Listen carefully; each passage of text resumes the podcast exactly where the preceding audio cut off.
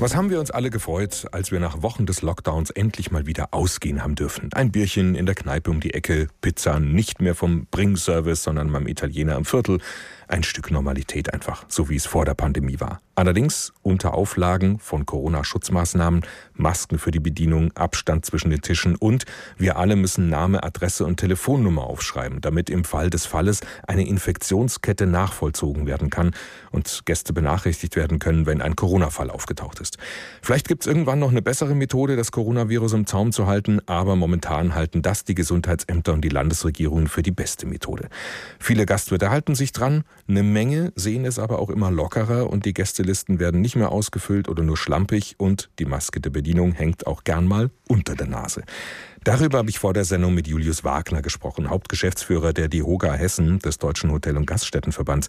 Herr Wagner, können Sie das verstehen, dass Gastwirte, Restaurantbesitzer, gerade jetzt, wenn es so heiß ist, Mensch, die ewige Maske ist so lästig und wir bedienen sowieso nur draußen an der frischen Luft, die lassen wir jetzt mal ab? Ich kann es verstehen, wie glaube ich jeder, der über mehrere Stunden äh, die Maske trägt, dann auch noch hin und her laufen muss bei der Hitze. Natürlich kann man das verstehen, aber das hilft uns allen nicht. Regeln sind Regeln und die gibt es aus gutem Grund und deswegen müssen die auch eingehalten werden. Also insofern das Verständnis auf der einen Seite heißt noch lange nicht, dass wir das gutheißen, auch als Verband und auch im Übrigen im Interesse aller anderen Kolleginnen, die das sehr ordentlich machen, ähm, das für in Ordnung halten. Das geht so einfach nicht. Mit dem Ausfüllen dieser Kontaktformulare nehmen es viele auch nicht ganz so genau. Also ich könnte Ihnen jetzt aus dem Stand raus mindestens drei Wirte nennen in Frankfurt, die das nicht machen. Und ich bin jetzt niemand, der jetzt jeden Abend ausgeht. Kurze Umfrage unter den Kollegen hat auch gezeigt, denen geht es eigentlich allen ganz genauso. Warum nehmen das so viele so lax? Das ist genauso unglücklich. Ich glaube, das, was ja immer der Fall ist. Ne? Die, mir geht das übrigens genauso. Ich habe genau solche Beispiele auch erlebt. Ich spreche das dann natürlich an. Die Negativbeispiele fallen natürlich immer mehr auf als die positiven. Das stimmt. Und das ärgert natürlich all diejenigen, die das wirklich mit viel Aufwand und Engagement machen, gerade in dieser wirtschaftlichen Lage, ungemein. Warum nehmen die das so lax? Das verstehen wir auch nicht so recht, denn die Gästedatenerfassung, natürlich ist das ein zusätzlicher Aufwand, aber es ist jetzt sicherlich nicht der größte Aufwand. Man kann das einmal einspielen es gab jetzt genug Zeit, genug Monate sind vergangen, dass man das auch im Team und im Alltagsablauf gut integrieren kann. Da fehlt uns eigentlich jetzt das Verständnis, dass das Diskussionen mit Gästen gibt, das steht nochmal auf einem anderen Blatt. Aber warum das nicht gemacht wird, ärgert uns auch kolossal. Aber wenn Sie das selber eben auch erleben und dann ansprechen in der Situation, was kriegen Sie denn als Antwort? Also das ist nicht immer so ganz einfach. Als Verband ist man nicht gerade der Willkommenste, wenn man auf einmal mit dem erhobenen Zeigefinger kommt.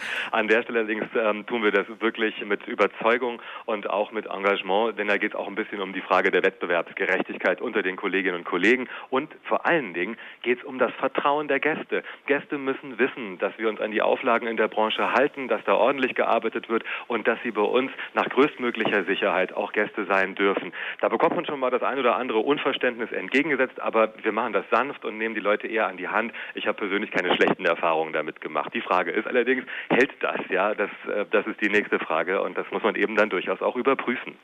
Sie kriegen also als Antwort so häufig, äh, verstehe ich das jetzt richtig, es ist Mhm. einfach lästig oder, oder es wird als unwichtig betrachtet, als übertrieben oder, oder was ist es? Ja, also das äh, mir würde, glaube ich, keiner direkt ins Gesicht sagen, dass er das alles für totalen Blödsinn hält. Das ist so, wie wenn Sie mit äh, Gegnern der Maskenpflicht auch im öffentlichen Raum sprechen. Manchmal steckt mehr dahinter. Manchmal, äh, glaube ich, ist es eine grundsätzliche Haltungsfrage. Das wird mit mir selber nicht so sehr diskutiert, sondern es wird eher ein bisschen darauf hingewiesen, dass das ein Ausnahmefall, ein Versehen war, das äh, Betriebsablauf und Co. Das ist für mich schwierig zu beurteilen. Problematisch ist es immer dann, wenn du erkennst, hey, da lehnt jemand grundsätzlich die ganzen Maßnahmen ab und das kann eigentlich ein ordentlicher Kaufmann, ein ordentlicher Gastgeber überhaupt zu diesen Tagen nicht machen. Das ist eigentlich ein echtes No-Go. Wenn Cafés, Restaurants, Kneipen gegen Corona-Regeln verstoßen, dann ist das eine Ordnungswidrigkeit, kann auch geahndet werden. Wer es öfter macht, Wiederholungstäter, bei dem bedeutet das äh, schnell auch mal zwischen 5.000 und 25.000 Euro Bußgeld. Trotzdem machen es so viele.